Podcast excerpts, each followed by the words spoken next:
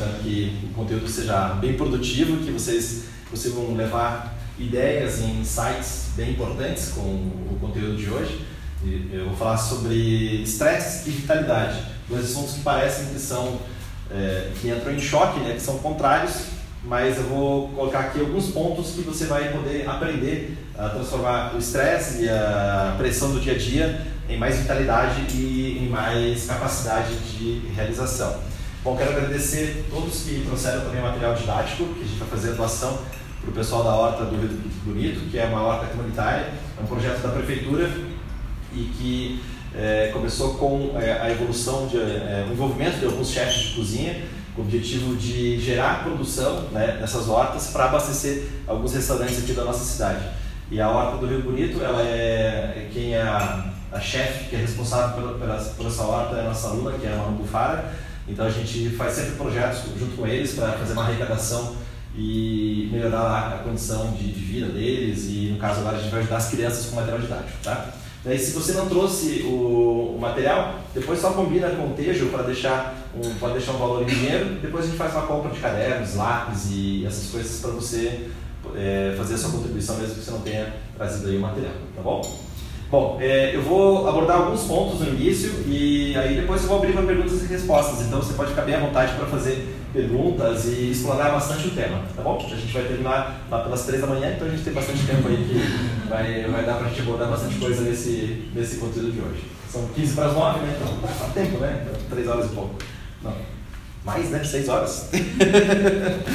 bom, beleza. Bom, o que que... Deixa eu me apresentar para quem, quem não conhece um pouquinho da, da minha trajetória. Bom, eu sou Nilson, tenho 47 anos. Eu venho de, de uma família que os meus pais eles vieram de pequenas propriedades no interior de Santa Catarina, então eles tiveram aquele contato com a terra, né, aquela, aquele, aquele envolvimento com, com a produção né, desde crianças. E, e depois eles foram crescendo, né, foram evoluindo dentro da, das suas carreiras. E os meus pais sempre priorizaram o estudo. Então a gente sempre teve, não, não teve muita riqueza em casa, mas a gente sempre tinha muito acesso à cultura, estudo, e, e a gente podia, podia estudar inglês e estudar línguas e ter acesso aos cursos que a gente gostaria de fazer. Então, meus pais sempre deram muita prioridade a, ao estudo. E, e, os meus pais sempre eles tiveram esse envolvimento né, de, de responsabilidade com, é, com trabalho, com dedicação. Então, eles me passaram sempre esses valores de, de honestidade, né, de foco, de atenção, de, de trabalho é, duro, né, que é importante para a gente ter sucesso na vida.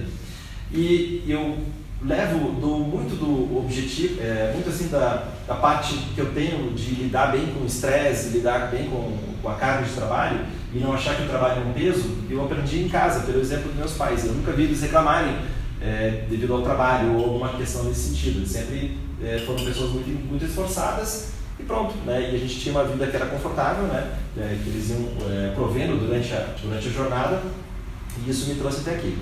Eu me formei em engenharia na Federal de Santa Catarina em 1993. Eu tinha 23 anos, então se você fizer as contas nesse ano eu faço 48 anos. E me formei em engenharia né, nesse ano e naquele ano eu fiz um programa de trainee de uma grande empresa de alimentos aqui do Brasil. Passei junto nesse programa de trainee, trainee junto com cerca de 150, é, é, 150 engenheiros aproximadamente. E Naquele momento, essa grande empresa estava passando por, um, passando por um processo de renovação, um processo de evolução, de crescimento. Então, todas as pessoas que entraram naquele, naquele grupo né, de novos profissionais, eles tiveram muita oportunidade de crescimento, de evolução, de expansão dentro, da, dentro das suas carreiras, dentro da, da empresa. Eu tive um desempenho que foi acima da média. Eu tive um desempenho que foi maior do que, essa, do que a média desses 150. Agora você fala assim, Nilson, pô, você está aí achando que você é um gênio, um cara super legal, não sei o quê, o cara mais fera desse grupo. Realmente não era. E eu acredito que tinha muito, é, pessoas que eram muito mais capacitadas do que eu naquele momento né, para exercer aquelas funções. E tanto que depois de três, quase o quarto ano de, de empresa, eu recebi um projeto de 20 milhões de dólares para tocar, que era um projeto estratégico dentro da empresa e eu tive que contratar outros 12 engenheiros para irmos para a Itália fazer uma transferência de tecnologia de uma, de uma linha de produção muito importante da Itália para o, para o Brasil. E, mas eu não era realmente mais capacitado, não julgo que era o mais fera nesse grupo. O que eu tinha era acesso a ferramentas, eu vou compartilhar algumas com vocês aqui, eu tinha acesso também a uma parte comportamental que esse grupo todo não tinha. E eu estava praticando desde que eu me formei, estava praticando o The Rose Method, então, que é a metodologia que a gente ensina aqui na escola. E isso foi o que fez a diferença na minha expansão profissional. Ter uma ascensão profissional aceleradíssima nesses sete anos que eu fiquei dentro da empresa. Me formei como professor do Método de Rose em, no ano 2000 e logo abri minha escola e já são aí quase 19 anos de, de carreira é, ensinando as pessoas a focarem no resultado que elas querem alcançar e com esse foco no resultado ajudando a melhorar as potencialidades de cada um e reduzindo as interferências que impedem de alcançar o, os objetivos. Então esse, esse é minha, essa é a minha paixão, ajudar você a resolver essa equação de aumento de potencialidade e redução, redução de interferências. E o estresse, é, falando um pouquinho da, da, minha parte de vivência do estresse naquela época, o que, que eu percebi quando comparado com os demais é, colegas, os demais colegas de profissão né, dentro dessa grande empresa. Eu percebi que logo no segundo, terceiro, quarto ano, muitos dos colegas já estavam tendo efeitos negativos do estresse. É, insônia, é, é, aumento da pressão cardíaca, essas coisas que a gente sabe que o estresse gera, né? Irritabilidade, cansaço, gastrite, todos esses efeitos negativos do estresse. E eu estava lá com o mesmo desempenho que eles, né, é, na mesma função que eles, até tendo ascensão profissional mais acelerada, e eu não estava sentindo efetivamente esse, esses efeitos negativos do estresse. E, e, o mérito todo não era, mais uma vez, não era pela minha capacidade, mas a metodologia que eu estava aplicando de maneira prática no meu dia a dia. E o estresse, ele tem, a gente acha que é novidade, a gente acha que agora no século 21, né, em 2018, que o estresse é, é, digamos, a grande, sei lá, o que está pegando em termos de, de perca, de redução de, de, de desempenho no dia a dia, mas na realidade tem dois caras que estudaram o estresse, que é o Yertz e o Dodson. Esses caras, eu quero que você chute. Quando que esses caras fizeram um estudo sobre estresse? Alguém já ouviu falar desses dois caras aqui? Yertz e Dodson? Ninguém ouviu falar? Chuta aí um ano que esses caras estudaram o estresse, para valer. Eles criaram uma curva de desempenho é, entre desempenho e estresse. Chuta aí um ano. 50. 1950. Vai lá, tá longe. É, 1730. É, 1730, claro, né?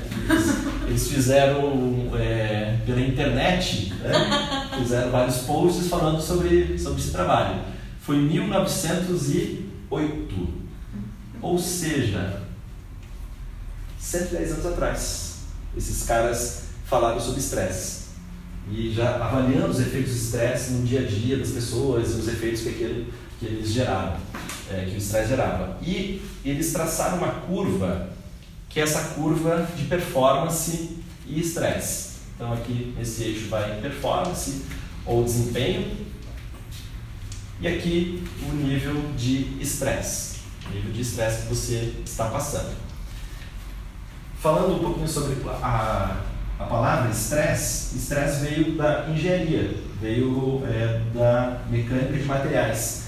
Ou seja, o quanto um material pode sofrer sofrer estresse, o quanto o material pode sofrer pressão até o rompimento. Então, a carga de estresse que o material pode absorver é uma medida né, que existe dentro da, dentro da engenharia. E depois a área de, de humanas acabou é, absorvendo esse termo e hoje todo mundo conhece o termo estresse mais aplicado a, ao comportamento humano do que propriamente dentro da área da, da engenharia. E eles traçaram lá em 1908, onde você estava em 1908, né? Ele tra traçaram essa curva aqui, que existe três fases do estresse que são importantes. E eu quero que você hoje se identifique em qual dessas fases você está. Existe aqui uma carga de estresse ótima. Nilson, como assim? Existe uma carga de estresse ótima? Como que isso pode, pode ser possível? Essa carga de estresse ótima é quando você é, não tem pouco estresse e nem muito estresse. Você tem uma carga ótima, uma pressão ótima, que, na qual você, como ser humano, vai desempenhar o máximo da sua, do seu desempenho como, como pessoa, como profissional. Esse aqui é o ponto ideal né, que a gente chama, poderia chamar um ponto de estresse ideal. Existe uma zona 1 aqui, que é a zona de pouco estresse, existe uma zona 2, que é a zona de muito estresse. Aqui nessa zona de muito estresse, você, em casos mais, é, mais, é, mais graves, ocorre o chamado burnout. Burnout vem um termo inglês que quer dizer quando você se incinera, basicamente. Né? Burnout, você tocou fogo em você mesmo, basicamente, como se fosse um palito de fósforo, palito de fósforo que pegou fogo e acabou, acabou sendo ali queimado.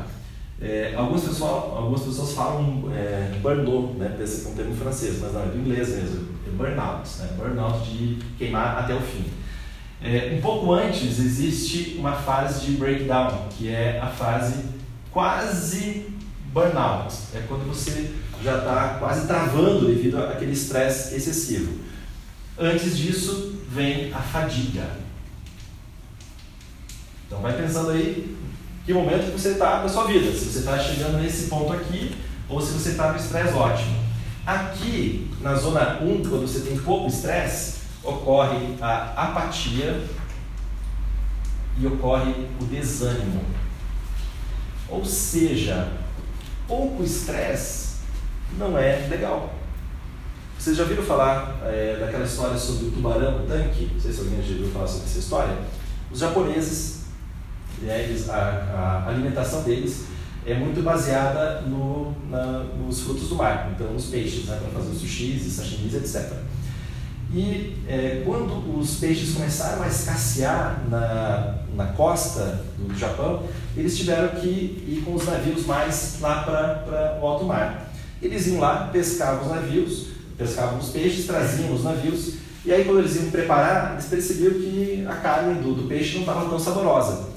E eles falaram assim, puxa, isso não está certo, né? Os peixes ficam mortos durante muito tempo, não tem aquele frescor, aí não fica com a mesma qualidade.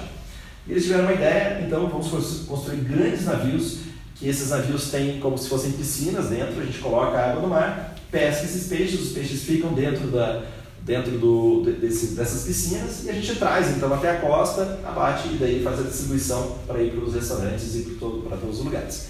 Eles perceberam que a qualidade melhorou um pouco, mesmo para os peixes vivos, o, o, ainda a carne do peixe não era tão é, saborosa quanto aquela fresca que vivia à beira da costa. Aí, um dia, um desses grandes navios, eles pecaram, pescaram lá os peixes, colocaram dentro dessa, desse grande tanque do navio, e num desses tanques veio um tubarão. E aí veio o tubarão, e quando eles foram é, provar a, a carne desse peixe, que tinha um tubarão dentro do tanque, essa carne estava quase que perfeita, como se ela tivesse sido pescada ali na costa e já, ido, é, já tivesse ido direto para a mesa.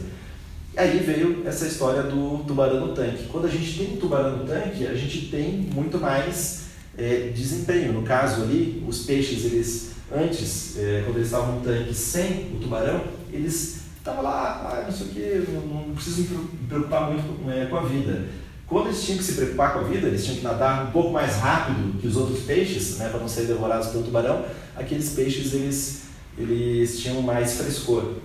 E quando na nossa vida, se a gente não tem um tubarão no tanque, a gente é, vai ficar nessa situação aqui de pouco desempenho, de pouca performance. Ou seja, existe aqui um estado ideal que você está realmente motivado para fazer o que você quer na sua vida. Esse estresse, nem tão pouco, nem em demasia, faz com que você tenha muito mais, muito mais desempenho. E se você está nessa fase aqui, né, a, a, ideia é que você coloque um tubarão no seu tanque para você ir para cá. Muito bem, então você pode estar aqui nessa, nessa, nessa etapa ou aqui nessa etapa.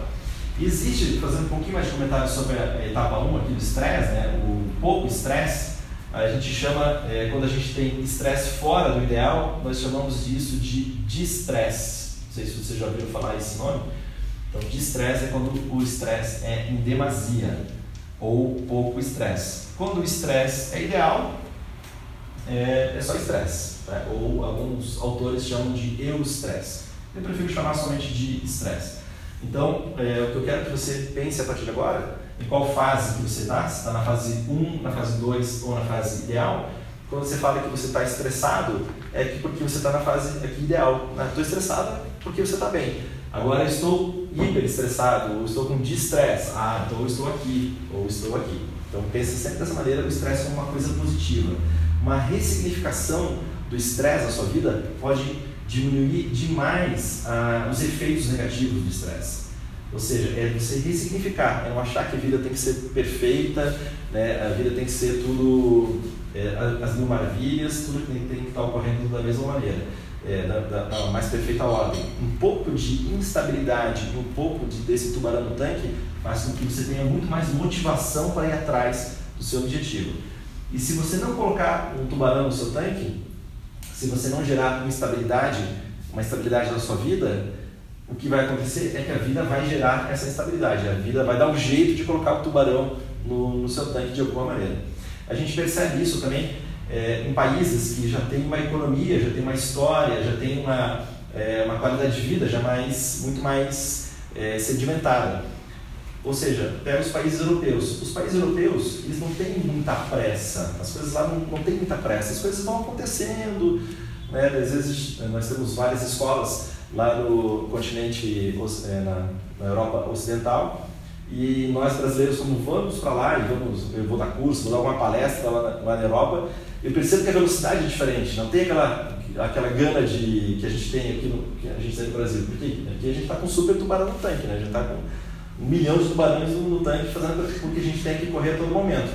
Lá não, lá eles estão muito bem, né? eles estão tranquilos, então ah, a gente não precisa resolver isso agora, dá para esperar um pouquinho, dá para esperar depois, para esperar, é, é, deixar para depois isso.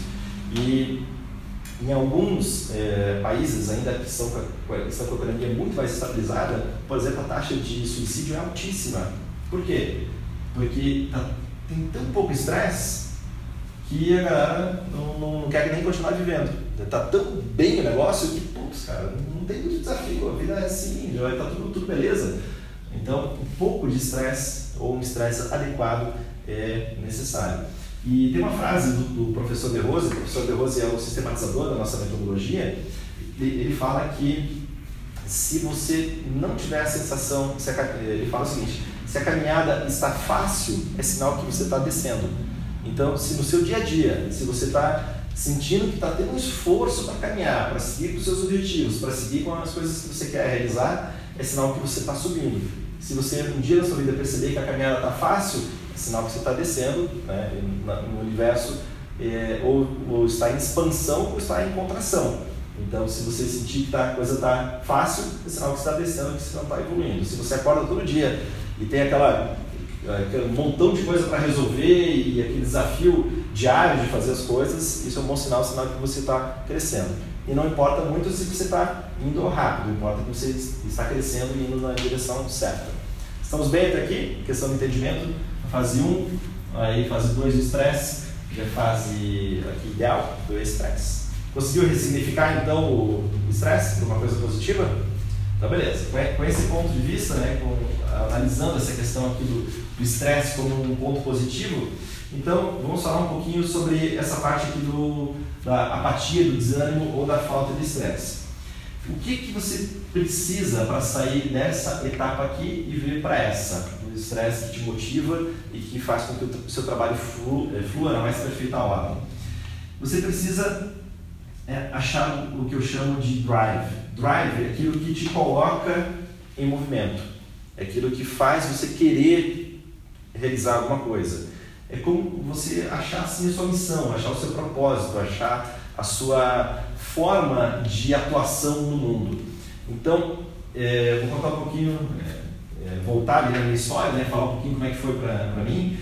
Quando eu percebi que eu tinha algo muito poderoso nas mãos, que eram essas técnicas e esses conceitos do, do, do The Rose Method, quando eu percebi isso era muito poderoso e esse era o ponto de virada em termos de performance comparativamente com os meus colegas, falei, cara, aí tem uma oportunidade na mão, aí tem algo que eu posso abraçar e posso compartilhar com outras pessoas, eu posso fazer com que outras pessoas também tenham esse mesmo desempenho. Ali eu achei o meu ponto. É, eu, na minha, na minha carreira profissional, até antes de ser professor do, do The Rose Method, e eu estava nesse item aqui, eu não estava achando que eu estava estressado demais que estava um pouco estresse. Eu estava tendo desafio profissional, eu estava crescendo, estava evoluindo, eu estava tendo promoções, eu estava com uma carreira muito promissora. O que fez eu mudar é porque eu descobri que eu tinha uma, uma, um diamante nas mãos e também eu percebi que não era a carreira, né? quando eu olhei as pessoas mais velhas na, na minha carreira, eu falei, cara, eu não quero ficar com, com essas pessoas. Eu tinha quase 30 anos quando eu fiz a minha mudança de carreira, eu olhei os mesmos, mesmos é, profissionais que tinham lá 50 ou mais anos né, é, de idade, ou seja, tinham mais de 20 anos do que eu tinha, e eu percebi, cara, eu não quero ser dessa maneira, eu quero ter, né, quero fazer uma contribuição, quero fazer algo que faz um impacto positivo na, na, vida das pessoas. Então foi essa a decisão que eu tomei. Então, se você não achou ainda qual é a sua missão, pode ser que você faça o quê? Ache que o seu trabalho seja estressante, quando na realidade não é tanto, e faça com que você de repente não tenha tanto ânimo, porque você não não, não, não tá nessa zona aqui de operação ideal. Quando a gente acha algo que a gente quer fazer na vida, cara, você não reclama de trabalhar sábado, domingo, é, feriado. E se você é uma pessoa que fica esperando os feriados, fica esperando o final de semana para viver, já, já diz muita coisa, né? Você está esperando o final de semana para viver. Ou seja, durante a semana você não está vivendo. Durante a semana você tem cinco dias, no final de semana você só tem dois.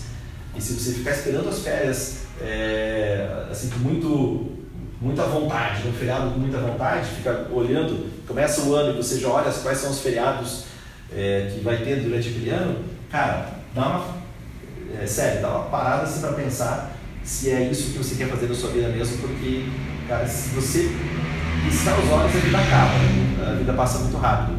E isso eu falo com que já tem, é, vai fazer 48 anos agora no mês de, no mês de outubro, passa rápido, faz é, 25 anos que eu saí da faculdade. Meu, o pessoal do ensino médio, nós temos um grupo do WhatsApp, então todos ali tinham 17 quando a gente terminou o ensino médio. É, então fazem mais de 30 anos né, que a gente saiu do ensino médio, é bastante tempo. E passa rápido, parece que foi ontem. É, coisa assim, você pisca os olhos, passou 30 anos da sua vida, passou 25 anos da sua vida. E não, é, é, é muito tempo para você ficar vivendo uma vida que você não quer viver. É muito tempo para você ficar vivendo uma vida que de repente não é a sua paixão. Então, se você está nessas duas áreas, dá uma repensada se é o que você quer. Se é o que você quer, então vem agora uma questão de adequação. Se você está na sua área, que você quer atuar, mas você tem apatia e desânimo, aí não tem muita, não tem muita solução. Essa aí realmente não é a área. Agora, se você está aqui over, então a gente vai falar um pouquinho sobre como voltar para essa área aqui da, da motivação e como desfazer o estresse e como aumentar a vitalidade a partir desse, desse ponto aqui. Primeiro ponto, é, que eu falei, né? Faça algo que você ame. Se você está fazendo algo que você ame, o estresse vai mudar. O Domenico Di Masi, que é um autor italiano, é, escreveu um livro chamado O Ócio Criativo. E no livro O Ócio Criativo ele descreve que o trabalho que vai te trazer muita criatividade e sensação de realização é um trabalho que tem três fatores importantes. Primeiro, é um trabalho que gera renda, que faz com que você tenha sobrevivência. Segundo, é um trabalho que vai ser como se fosse lazer, você está ali se divertindo para fazer aquele trabalho. E terceiro, ele tem um, um outro pé aqui de aprendizado. Então, é um, o trabalho ideal é quando você não sabe se você está se divertindo, se você está trabalhando ou se você está aprendendo. Quando você tem um mix desses três pontos no, no, mesmo, no mesmo trabalho que você está fazendo, está né, tá te gerando renda, você está se divertindo e ainda está aprendendo muito com aquilo, esse é o trabalho ideal. Esse é o trabalho que você não, ter, não vai ter estresse. E isso ele fala nesse livro, né? O ócio criativo não é que você vai ficar no ócio e vai ficar sem pensar em nada, olhando né, o céu, aquelas coisas. Não, você vai estar trabalhando, só que aquilo é tão prazeroso, é tão legal que você faz um tem um nível de produção ali bem bem grande dentro da sua dentro da sua área. A minha rotina, né, quando eu trabalhava nessa grande empresa, eu trabalhava pra caramba. Eu trabalhava, chegava às 7 da manhã e saía lá pelas 7 da noite, às vezes um pouquinho mais tarde. Hoje, no meu trabalho, o que, que vocês acham que eu. Como é que eu acho que é a minha rotina? Eu chego tipo meio-dia fico até às 6 no meu trabalho? Na realidade não. Eu chego também às 7 da manhã, antes, do, antes até das 7 da manhã no trabalho só que meu trabalho vai acabar lá pelas 10, 10 e meia da noite. Isso é todos os dias. E você fala, mas isso não te estressa? Não, porque está dentro da zona de paixão. Então eu não, não sinto que eu estou trabalhando, que eu estou ali ai, nossa, senhora está me custando ficar no trabalho, agora vou ter que dar uma aula. E, eh, e mesmo essa palestra, eu não fiquei assim, nossa, eu já trabalhei ali desde as 7 da manhã, né? acordei hoje às 6 da manhã, é, dei aula das 7 da manhã, fiz, tive reuniões, dei consultorias, é, daí trabalhei né, nas coisas que tem que fazer na rotina da escola, dei aula antes de estar aqui com vocês, agora a gente começou uma palestra, eu fiquei assim, nossa, eu estou cansado para dar essa palestra. Não, por quê? Porque para mim é, dá tesão fazer essa, essa é, colaboração, né? colocar é, os conhecimentos e, e, explicar as coisas. Então é o que me move, então não é estressante para mim. Fico cansado? Fico, pronto. Daí, quando fica cansado é só descansar. Daí você pode né, descansar pouco, pode dormir mais cedo, dormir até mais tarde no dia se der, e assim vai. Mas não fica aquela vontade de fugir do meu trabalho. Inclusive, quando a gente viaja, a gente sente muito falta, muita falta da rotina do dia a dia que a gente tem na escola. Por quê? Porque a gente está dentro dessa área de paixão. Agora, vem a pergunta: como descobrir qual é a sua área de paixão? Como descobrir aquilo que você quer fazer na sua vida? É muito simples. Primeiro, você não tem que ter ansiedade. Você tem que experimentar coisas. Então, eu não sei ainda, Nilson, eu não sei, eu não achei a minha área. Experimenta. É como comida. Você só vai saber sua comida preferida se você provar comidas diferentes. Como é que você vai saber se você gosta de é, jambu? Ninguém conhece jambu. Mas como é que você vai saber se você gosta de jambu se você nunca gostou? Ou de siriguela, ou de Diz uma comida louca aí. Jaca. Jaca. Jaca não é tão louco. Como é que é? Jaca louca? Diz aí uma comida louca que você comeu ultimamente. Nossa. Pitaia. Pitaia. Pitaia. Você vai gostar de saber se gosta de pitaia se você provar a tal da pitaia. E aí, jamelão. Então tem vários, várias comidas. Você vai saber se você gosta das comidas só se você provar. A mesma coisa com relação à nossa paixão. Você só vai saber se aquilo é paixão para você se você experimentar. Então você está trabalhando uma coisa agora, não vai ser louco, não vai sair da sua área, não vai tirar a renda, você vai manter o seu trabalho atual e nas horas vagas você vai experimentando outras coisas, vai testando, vai vendo possibilidades. Ah, achei. Pronto, achei. E aí você vai construindo uma, uma, uma transição de carreira e ponto. E ponto passa para essa, essa nova carreira. É, essa provocação, ela é, se você levar para o seu dia a dia, se você sentir que você está fora de uma área ideal de estresse, é, é uma coisa que você, você deve se provocar na sua vida, porque mais do que nunca, uh, o nível de evolução que a gente está tendo em termos de tecnologia é extremamente acelerado, mesmo que a gente não perceba com tanta é, noção o momento histórico que a gente está vivendo. Quem já viveu um pouco mais é, e quem viveu no mundo analógico, né, antes dos anos 90, quem foi adolescente, criança adolescente antes dos anos 90, sabe muito a diferença entre o mundo analógico, é, lerdo, devagar, e o mundo da internet rápida, o mundo da automação, o mundo em que a previsão é que no ano de 2025, 2030, o conceito de carro, de posse de carro, já vai ter mudado sensivelmente. É, hoje já está mudando, né? muitos jovens já decidiram não ter carro. Nós temos até uma aluna na escola em que ela tinha a opção: ó, você quer um carro ou você quer fazer um intercâmbio? Ela optou pelo intercâmbio. E muitos jovens da minha idade talvez optariam pelo, pelo carro ao invés de fazer um intercâmbio. E então, hoje, moçada de 15, 16, 20 já não pensa mais em ter carro. E é tão mais fácil com Uber, né? ou com qualquer outro sistema que você use porque, é, tipo, eu particularmente adoro, porque eu posso trabalhar enquanto estou me deslocando, posso fazer contatos, posso mandar mensagem, posso trocar informações, posso aprender alguma coisa enquanto eu estou fazendo algo que é um peso morto né, de, de, de uso de tempo. Né? O deslocamento não agrega valor. Agrega valor quando eu estou naquele ponto B. Né? Eu saí do ponto A para o ponto B, mas o ponto, entre o ponto A e o ponto B eu posso fazer outras coisas muito melhores do que dirigir. E, e em 2025 não vai ter mais esse conceito, ou vai ter diminuído muito o conceito de, de, de posse né, de carro, assim como a gente viu com posse de várias coisas. Né? Quem, qual foi o último CD que você comprou? Quantos anos tem que você não compra um CD? E hoje você tem os, os aplicativos né, de, de streaming de música, você faz uma assinatura e você tem acesso a todas as músicas que você quer no mundo. Daqui a cinco anos, as profissões que vão estar no topo são as profissões que nem existem ainda. São, é, são profissões que não existem no mercado. Daqui a 10 anos, então, vai ser uma coisa totalmente louca. Então, se você não se preocupar em achar algo que você tenha paixão, daqui a pouco pode ser que o mercado te tire da, do, da, da sua profissão atual.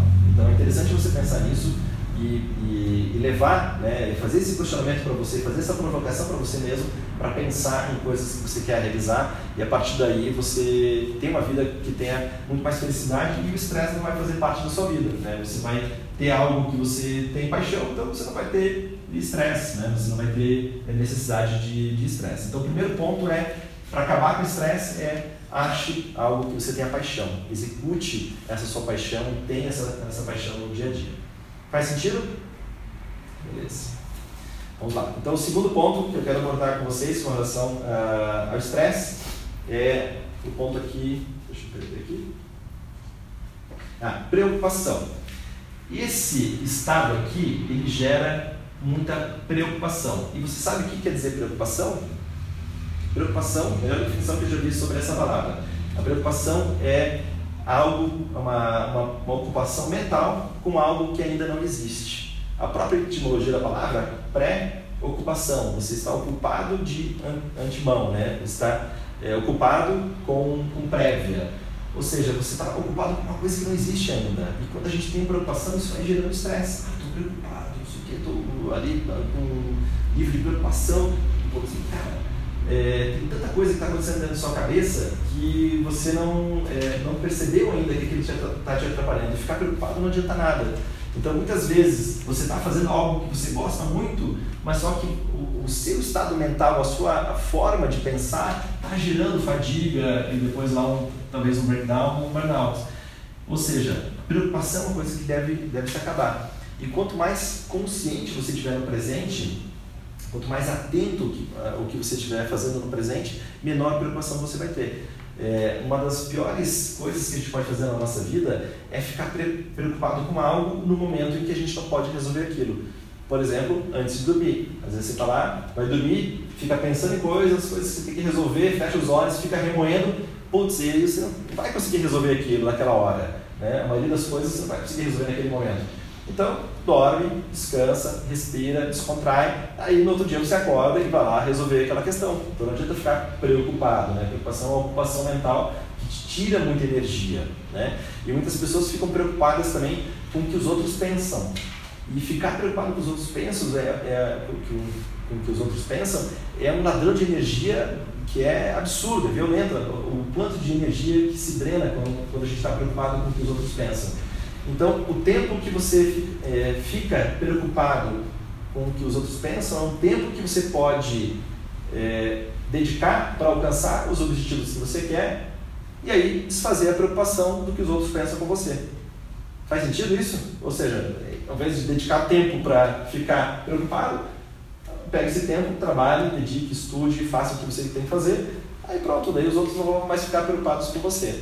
E com relação à preocupação com o que os outros pensam, existe a regra do 18, 40, 60. Vocês conhecem essa regra do 18, 40, 60?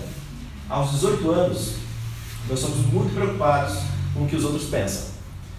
Aos 40 anos, eu já passei dos 40, a gente não liga mais, a gente já toca o foda-se, não quer saber o que os outros pensam. Né? Então, é, eu estou aqui falando na minha palestra, mas, cara, estou colocando os meus pontos de vista, não quer dizer que eu estou certo ou bem errado sobre o seu ponto de vista. Mas se você achar legal e pegar um ponto dessa palestra e aplicar, ótimo. Agora, se você não curtir, também, beleza, tá bom, a gente teve um tempo juntos aqui, cada um vai seguir a sua vida. Então, aos 40 a gente tem esse comportamento de foda-se que os outros estão pensando. Agora, vem a complementação. Aos 60 anos, aí não sei ainda, né? Daqui a 12 anos eu vou chegar aos 60 anos. Dizem que aos 60 anos você descobre que ninguém se importava com você. Louco, né? Não tem ninguém está se importando. Por que passei tantos anos da minha vida me preocupando com os outros, ou né, ligando foda-se? Cara, ninguém, ninguém se preocupa. E o que quer dizer se ninguém se preocupa com você? Não é que você não ame as outras pessoas, não é que as outras pessoas não amem você, mas é que é, cada um está lutando a sua batalha. É claro que tem as fofocas, é claro que tem as chateações, é claro, é claro que tem os comentários, mas é, é, na realidade, cada um está preocupado com si mesmo, com mesmo, com o seu ego, com a sua evolução, com o seu crescimento e resolver as suas questões. Então, lembra sempre dessa regra aí. Quando você ficar pensando em que os outros estão pensando, lembra da regra dos 18, dos 40 e dos 60. Lembra dessa regra e aplique e não fique se importando. Use esse tempo para produzir, para trabalhar e para gerar aí o crescimento que você quer gerar. Faz sentido esse negócio da preocupação? O que você achou? Faz sentido? Então não fique, não fique tanto preocupado. Diminua a preocupação que você vai sair provavelmente dessa, dessa zona número 2. Terceiro ponto, né? falei o primeiro ponto de ter a paixão por aquilo que você faz. Segundo ponto é a preocupação, né? não ficar preocupado, né? ter o mínimo de preocupação possível com as coisas. O terceiro ponto é entender que a falha faz parte. Ou seja, as escolhas erradas, os erros, as dúvidas, os questionamentos, isso faz parte do processo. Se você ficar se martirizando pelas falhas que você cometeu, pelos erros que você cometeu, você vai gerar fadiga, vai gerar estresse, vai gerar é, situações negativas, vai gerar somatizações. Então, a falha faz parte. Quando você entende que a falha, faz parte, naturalmente você traz o estresse desse ponto mais alto para um ponto aqui mais central de estresse ideal. Michael Jordan, um dos maiores jogadores de basquete de todos os tempos, é, falou, né, ele comentou até isso ele cita no livro dele, que tem uma história muito bacana, né? ele conta a história dele. A história dele, no início, ninguém dava moral para ele, ninguém queria que ele jogasse basquete. Os caras falavam, os treinadores falavam: Cara, esquece o jogo de basquete, você nunca vai ser um jogador de basquete. Vai vender cachorro-quente, vai vender pipoca, vai fazer qualquer coisa menos ser jogador de basquete. E no final da carreira, ele falou que ele errou 9 mil arremessos. Em jogos, ele errou 9 mil vezes os arremessos. Ele perdeu 300 jogos durante a carreira e 26 jogos, a bola decisiva era dele e ele errou. Mesmo assim, Michael Jordan se tornou um dos maiores jogadores de todos os tempos. E ele fala que por causa, desse, por causa desses erros que ele teve o sucesso que ele teve. Então, os erros fazem parte. Se a gente quer fazer alguma coisa da nossa vida, a gente tem que escolher, tem que decidir, tem que ir em frente, tem que procurar acertar, tem que procurar errar. E o erro faz parte, não ficar se martirizando ou com medo dos erros, porque senão você vai travar e aí você nunca vai fazer algo que é grandioso, algo que vai te deixar feliz, algo que vai te deixar é, motivado e feliz para alcançar aquilo que você deseja. Então, terceiro ponto para você, o erro faz parte, as falhas fazem parte da, da construção que você é, quer gerar em termos de realização da, da, sua vida. Aí, o outro ponto que eu quero falar para vocês é com relação ao estresse é com relação à fisiologia.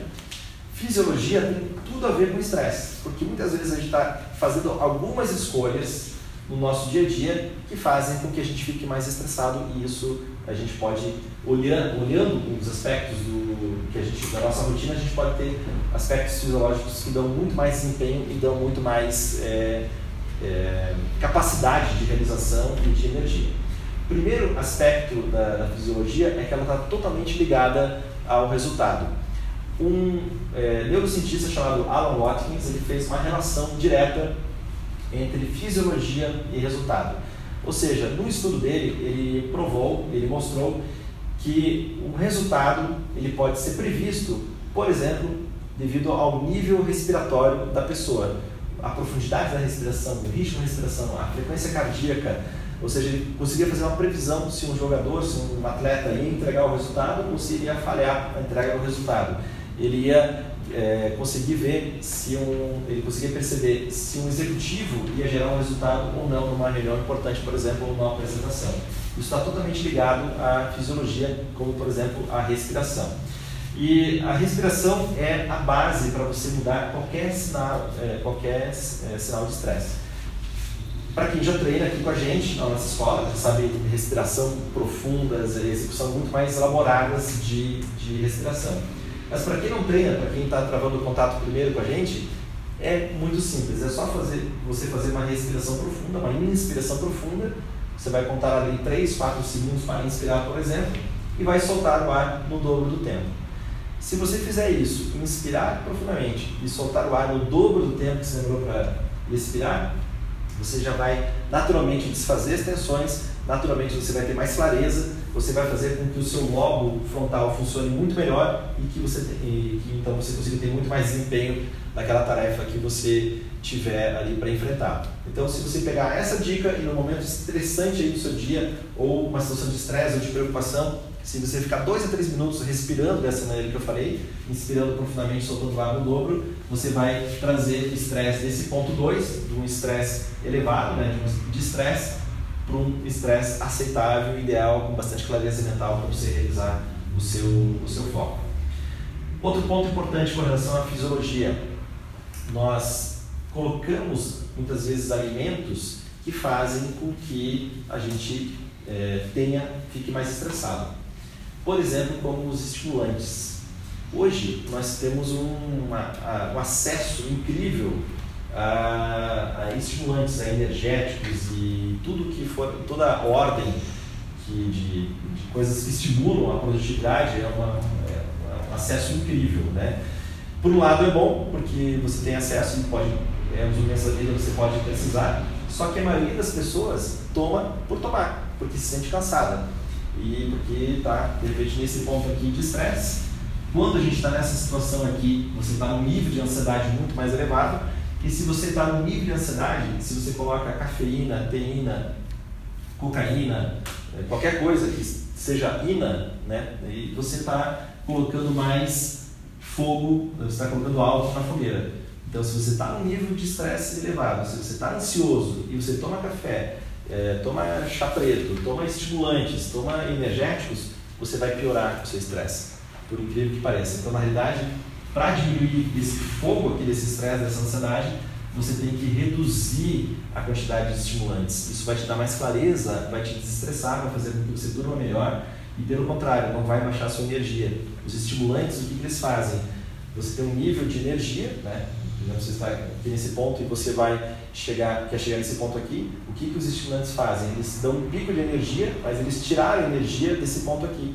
Então, quando você volta, você está com menos energia. E aí vem a ilusão de que tomando mais café ou outro estimulante isso vai te dar mais resultado, e não vai, vai te atrapalhar. Então, se você está com ansiedade, o que eu recomendo de imediato já reduza sensivelmente uh, o consumo de estimulantes, porque isso vai te colocar num estado de mais clareza, mais foco, vai reduzir o estresse e vai, você vai usar a respiração e ainda vai te dar um desempenho muito, muito maior. Fez uma revisão aí no seu nível de, de ansiedade? Então dá, uma avaliada aí como é que você está nessa, nessa situação. Bom, com relação à alimentação, falei dos estimulantes, então diminuir ou reduzir. É interessante também que você reduza quantidade de açúcar, quantidade de farinha, principalmente glúten e alimentos refinados. Por que isso? Porque isso tira a energia.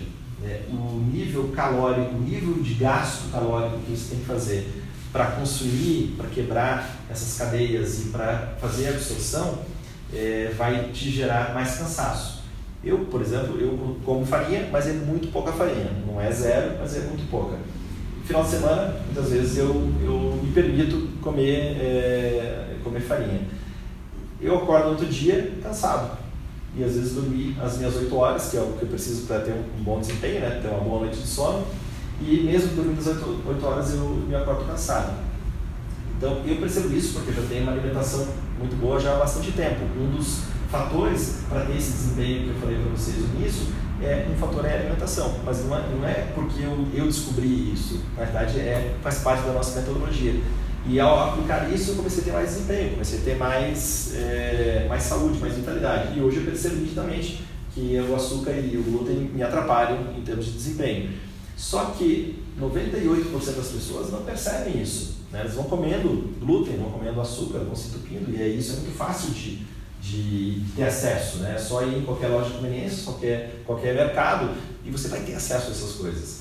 É um alimento fácil, mas não quer dizer que é um alimento mais saudável. Então dá uma revisada, coloque mais legumes, mais frutas, mais, é, é mais é, alimentos ricos em água, isso vai te dar mais desempenho, vai te dar muito mais energia é, tem muito mais energia vital. E, como eu falei, os meus pais vieram lá de pequenas propriedades lá no interior de Santa Catarina. Eles comiam o que era produzido no local. E depois, né, quando eles eram crianças, eram dos anos 50, depois nós tivemos aí uma industrialização muito grande E hoje, é, ou pelo menos do, do ano 2000 para cá, assim, dos anos 90, dos anos 80 para cá, é, basicamente as pessoas comem muito industrializados. E hoje já tem uma onda de comer o menos industrializado possível. Né? Na Europa nos Estados Unidos isso é muito forte. É, muitos mercados têm os mercados que, que vendem alimentos que é carbono zero, né? com pouco deslocamento, ou seja, é, só vendem o que é produzido ali na região, então com pegada zero em termos de, de transporte, né? E, ou seja, e poucos produtos industrializados. Ou seja, quanto mais industrializado você come, menos energia você vai ter. E aí, menos energia, você, você poderia suportar uma carga grande, né, ter uma performance bem grande, mas só que a sua própria alimentação, seu próprio hábito alimentar está atrapalhando a sua performance, está atrapalhando o seu rendimento. E isso influencia na fisiologia, influencia nos batimentos cardíacos, na sua pressão arterial, no seu ritmo respiratório. E se esses sinais que você manda, esses sinais fisiológicos que você manda para o seu cérebro são truncados, o cérebro não funciona perfeitamente. E aí, quando ele não funciona, o lóbulo frontal não, fun não funciona e aí você tem um pouco de desempenho em termos de, de resultado. Então, observa esses pontos. Né? Hoje é muito fácil de ter acesso à informação. Né? Se você entrar num site bem famoso, que, não sei se você conhece, ele chama G-O-O-G-L-E. Se você entrar nesse site, vai ter muita informação legal. Coisa, muita, muitas coisas legais para você ter acesso a uma alimentação mais saudável, a questão dos estimulantes, esses estudos que eu falo aqui, você pode dar um Google e, e aprender com muito mais profundidade sobre, sobre esses pontos. Beleza? Ainda sobre a fisiologia e a alimentação. Então eu falei para diminuir o glúten, o açúcar e também as frituras. As frituras são o meu ponto fraco. Eu sou viciado em fritura, tudo que é frito eu gosto. Então esse é o meu, meu calcanhar de Aquiles, então eu tomo bastante cuidado com, com as frituras. Depois, procure é, eliminar é, cigarro, né? Se você, se você fuma. Hoje tem uma campanha muito forte, né? As pessoas estão diminuindo o consumo de cigarro, mas durante muito tempo era glamuroso fumar. Obviamente todo mundo sabe que cigarro atrapalha. Vai diminuindo então esse consumo de essas coisas que atrapalham o, o seu rendimento. E procure acrescentar. Existem alguns alimentos que são importantes para o funcionamento cerebral, para o funcionamento da, do seu cérebro. Então anota aí quais são esses alimentos que são importantes para você ter um melhor desempenho cerebral. É, alimentos que têm gorduras boas. Então abacate, você usar óleo de coco, usar é, azeite de oliva, tudo isso faz com que você tenha muito mais desempenho, né? Então, são, são gorduras boas. Está anotando aí? É, blueberry também ajuda o cérebro a funcionar melhor, ajuda ele a funcionar de maneira mais efetiva. Os ovos, brócolis e também é, açafrão, que é um anti-inflamatório. Muitos cérebros estão inflamados devido ao excesso de farinha e ao excesso de glúten. O glúten inflama o cérebro e o açafrão é um anti-inflamatório, então ele vai te ajudar nesse processo de desinflamação do corpo. A maioria das pessoas não está com um peso elevado, está com o corpo inflamado. E aí essa inflamação gera o sobrepeso. Então, se você cuidar com a sua alimentação e reduzindo o que precisa reduzir, uma alimentação menos inflamatória, você vai ter mais saúde e vai ter mais vitalidade. O açafrão é um desses elementos que ajudam a reduzir a, a inflamação. Beleza de alimentação? Alguma dúvida? Muito bem, então agora eu vou falar de um assunto que é esse assunto você vai ter que levar bem a sério no seu dia a dia. Quem está com o telefone aí? Empresta o telefone. Imagine que eu estou dando a palestra com o meu telefone, com o telefone na mão. Né? O que, que passa para você se eu estou com o telefone na mão durante, muita palestra, durante a palestra? Esperando. Esperando uma ligação. Mesmo que não toque, mesmo que não tenha nenhuma mensagem, você vai ficar aí que será que vai acontecer com esse telefone? Né? E eu vou estar comunicando para vocês que é mais importante eu ver uma mensagem aqui durante a palestra do que falar efetivamente com vocês. E isso aqui, isso aqui é uma coisa incrível. Né? Eu, quando eu cresci, né, quando criança, não, não existia esse aparelho. Na verdade, esse aparelho aqui está indo para o 11 ano, que foi lançado em 2007, o primeiro smartphone. Né? assim, em grande, em grande escala. Já existia antes, mas em grande escala foi é, colocado a público em 2007. Então só tem 10 anos. Isso aqui é uma ferramenta incrível que nos dá acesso à informação, nos dá segurança. A gente pode fazer mil coisas, a gente pode estudar, a gente pode escutar música, a gente pode se comunicar com esse aparelho. Ele é incrível. Agora tem outro fator, que ele está deixando a gente totalmente desfocado das coisas que a gente tem que fazer. A gente está sendo treinado por esse aparelho para sermos desconcentrados. A gente está treinado para ficar é, com excesso de dopamina. A dopamina é um hormônio importante para a realização, para o bem-estar, junto com a serotonina. Só que dopamina em excesso é, prejudici é prejudicial. E toda vez que chega uma mensagem, toda vez que é, eu fico ligado demais no telefone, eu estou tendo excesso de dopamina. Então, além de me afastar da comunicação né, com os demais, então se eu estou aqui, né, a gente está conversando e eu estou aqui fazendo, é, mandando mensagem, etc., eu estou comunicando para você que não é importante eu estar com você. Né? É, é mais importante o que eu estou fazendo aqui. Agora, além disso, além de, de, desse negócio da, da, comunicação entre as pessoas que pode estragar, existe também o fator vício né, que isso aqui gera. Tem pessoas que são viciadas, isso é um caso grave mesmo, existe até tratamento para viciados em telefone. E o ponto que eu quero falar com relação ao telefone é na primeira hora do dia e nos instantes antes de ir para a cama. Durante a primeira hora do dia, eu já consegui tirar o telefone do meu dia a dia. Ele toca, ele desperta, eu desligo, eu levanto, vou fazer minhas atividades. Agora, o que eu tenho que melhorar é antes de dormir, que eu ainda gosto de ver o Netflix, assim, para dar uma descontraída, mas eu quero melhorar nesse ponto aqui. Ainda não sei o que eu vou fazer, mas eu quero ter, desligar ele na última hora. Por que ficar longe da tela na última hora e por que ficar é, longe da tela na primeira hora do dia? Porque isso aqui está gerando muito estímulo. Obrigado. Está gerando estímulo demais. Como eu falei, gera cargas de dopamina. De dopamina. E se você acorda, pega o telefone, já vê uma mensagem que não é tão legal, ou você entra no Instagram, Instagram tá tendo gente com uma vida incrível, uma gente, uma gente com vida fenomenal, viajando, não sei o quê, e você está ali naquele momento que você está se sentindo estressado e você quer fugir da sua situação, você só vai acelerar a produção de adrenalina, de dopamina, de cortisol. Você já começa o seu dia estressado. Nem começou o dia. Você dormiu bem pra caramba, mas pegou o seu telefone, pum, você já se coloca no estado 2 aqui. Então, uma das coisas mais sérias que você pode fazer na sua vida é tirar o telefone nas primeiras horas do dia. É, eu já fiz isso e para mim fez uma diferença incrível em termos de ansiedade. E olha que eu já treino técnicas, eu tenho uma alimentação, já treino conceitos há muito tempo. E mesmo assim, eu estava sentindo ansioso. E uma das causas era o uso do telefone na primeira hora do dia. Então, faça um teste amanhã. Alguém acorda assim meio ansioso? Acontece isso que eu falei com vocês? Faz isso, faz o teste amanhã. Não usa o telefone na primeira hora.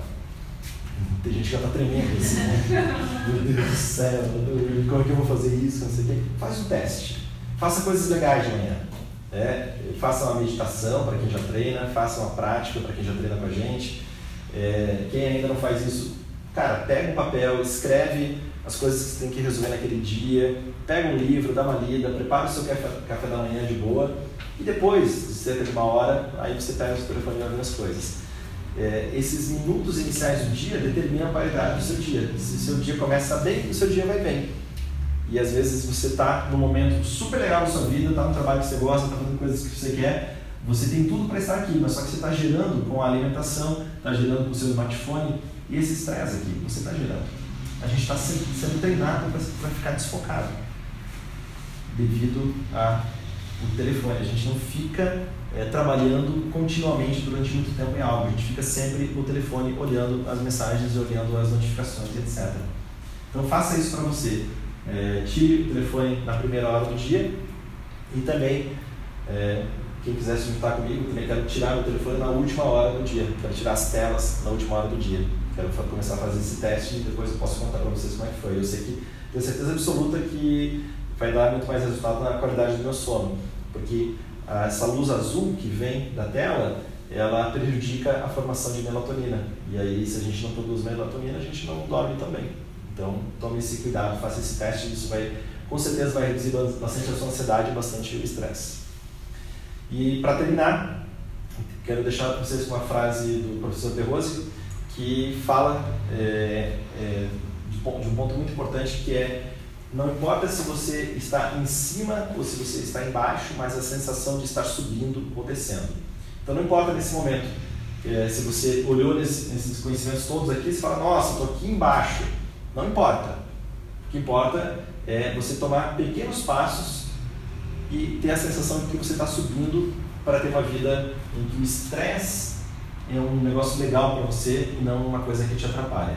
Né? Se você está na zona 1 ou zona 2, eu dei, procurei dar dicas importantes aí para você sair dessa zona 1 e zona 2 e ir para esse nível de motivação na qual sua vida flui, seu trabalho flui e você não precisa ficar esperando aí as férias, os feriados e etc. Beleza, galera? Vamos lá. Perguntas?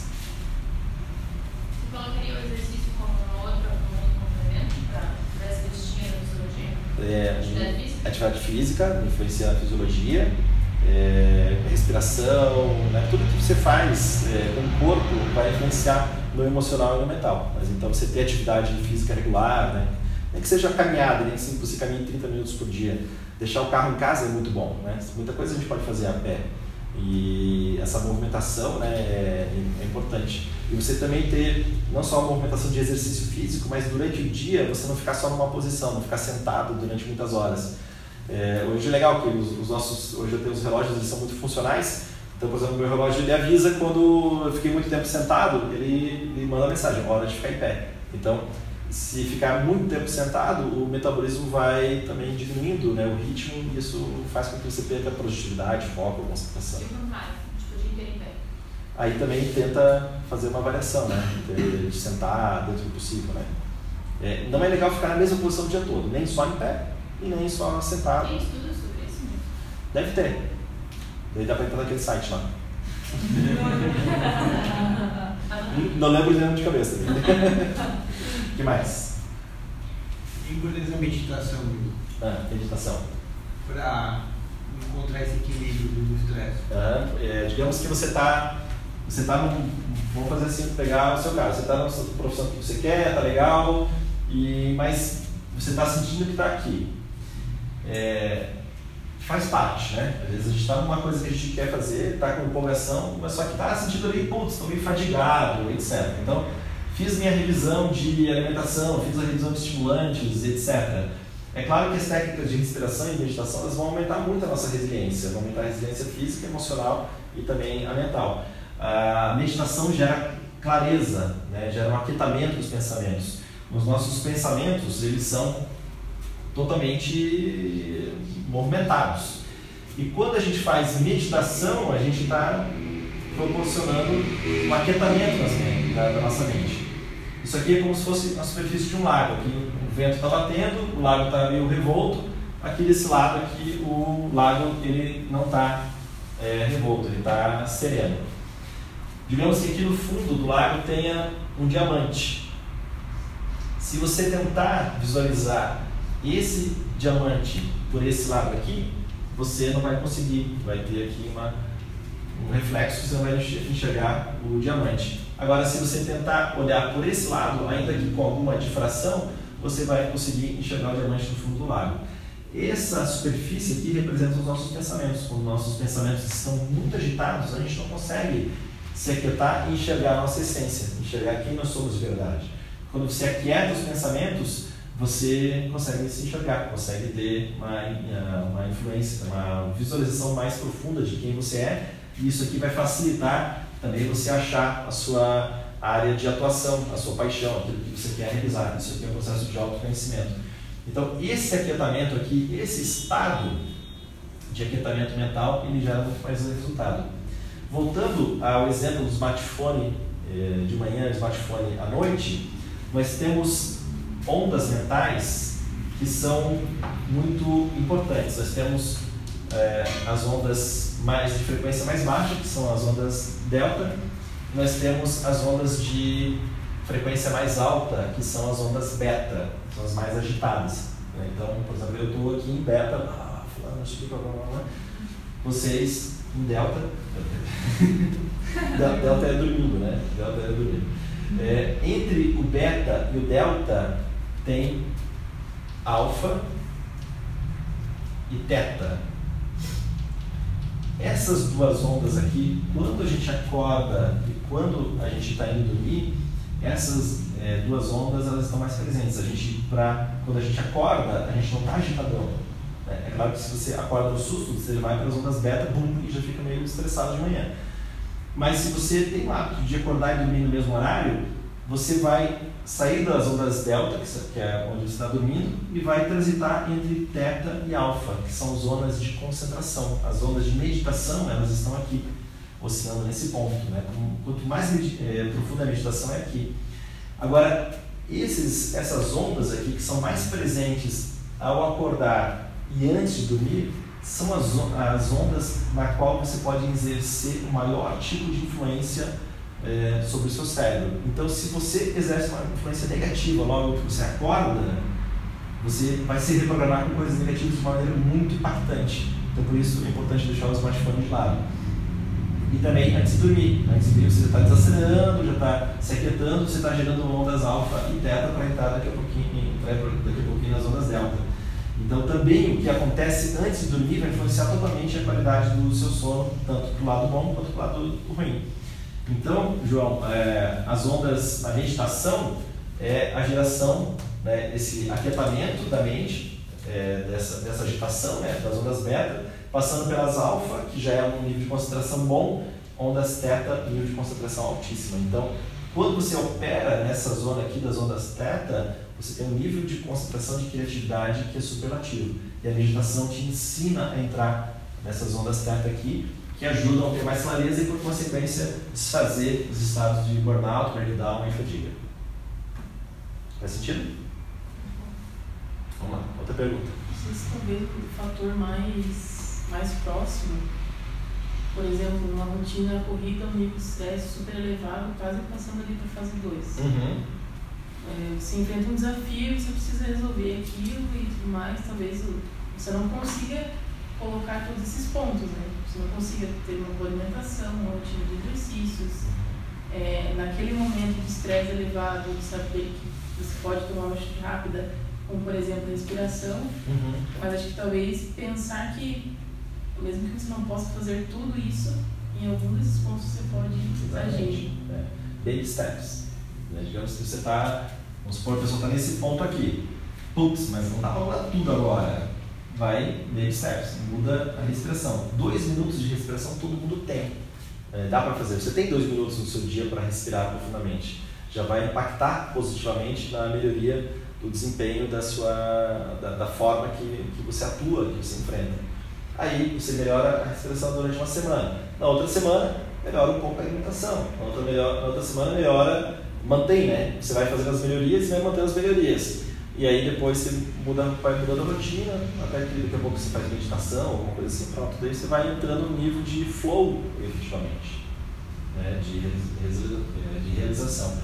Mas isso que você falou é importante, é começar uma coisa por vez. Se pegar tudo, pode estressar. Daí você vai entrar aqui, nossa, agora que doido, que piorei, piorou o negócio. Então a ideia não é piorar, mas sim melhorar. Obrigado pela presença de vocês. Até breve.